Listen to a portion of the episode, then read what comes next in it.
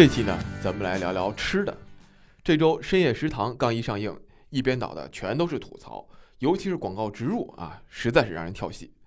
辣条巨头卫龙这周出了款手游啊，原来卫龙不光是辣条辣，游戏画面更是辣眼睛。八十八万吨的小龙虾去年被全国人民干掉了，吃出了千万级别的产业链，是红海还是蓝海？最后呢，我来跟你说道说道。那咱一条条来梳理。最近这段时间要说比较火的电视剧还真不少，比如说像话题性比较强的《人民的名义》，毁誉参半的《欢乐颂二》。不过到了这周上映的《深夜食堂》，大家的评价倒是挺一致的。到今天，《深夜食堂》中文版的豆瓣评分固定在了二点四分啊，稍微上升了一点点，二点四分。呃，不接地气，演技尴尬，尤其是广告植入太多，成了最主要的吐槽点。想必各种吐槽你也听腻了，那我们就换一个角度来分析一下。是什么魔力让深夜食堂变成了广告食堂？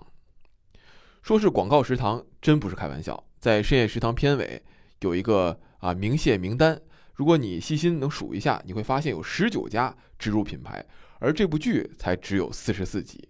作为导演，蔡岳勋苦不堪言。他说：“经过深夜食堂这个教训，以后接戏一定会定下一个深夜食堂条约，以后对于植入要怎么拍。”他要有最终的决定权。蔡导说的的确在理，一部剧的好坏不在于是否有广告植入，而在于去怎么植入。就像这部剧啊，广告植入的手法有粗糙的，也有比较高明的。就像你去对比前几集当中不同品牌的植入次数和时长，你会发现前几集当中最大的植入量其实是某品牌的啤酒。但是从观众弹幕和后期的一些评论反馈来看啊，大部分人对酒的植入并不反感。如果电视剧本身它的品质过硬，植入呢又比较润物细无声，那人们对于剧中植入的容忍度也会相对的啊更多一些。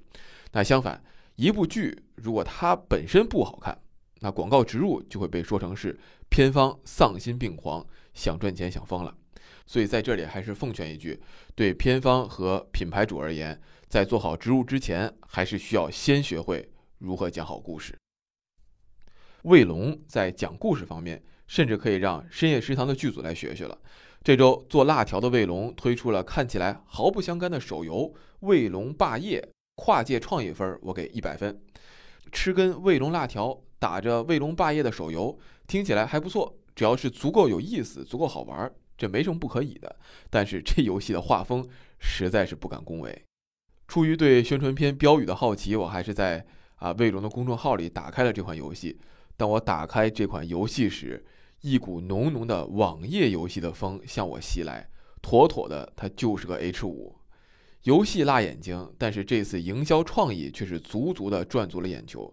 不管这次营销事件会给卫龙带来多大的利润，它都已经起到了它应有的这种传播的效果。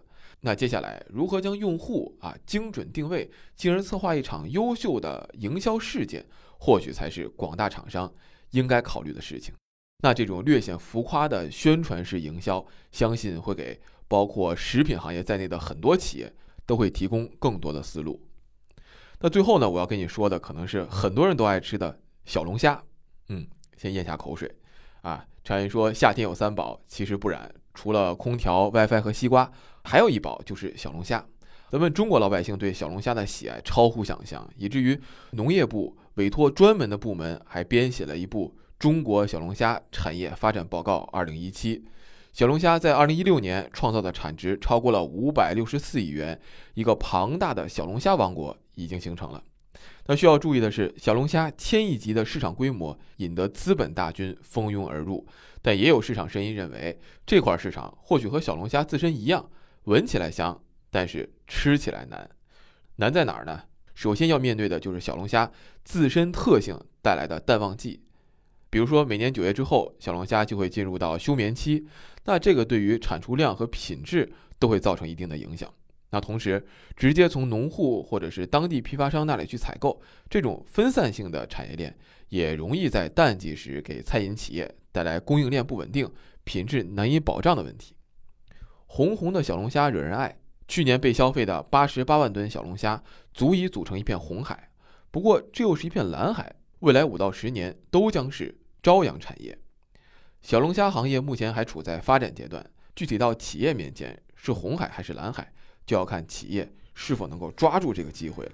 品牌好、有货源保证的企业，也许能在竞争当中占到绝对优势。好的，以上就是这期的全部内容。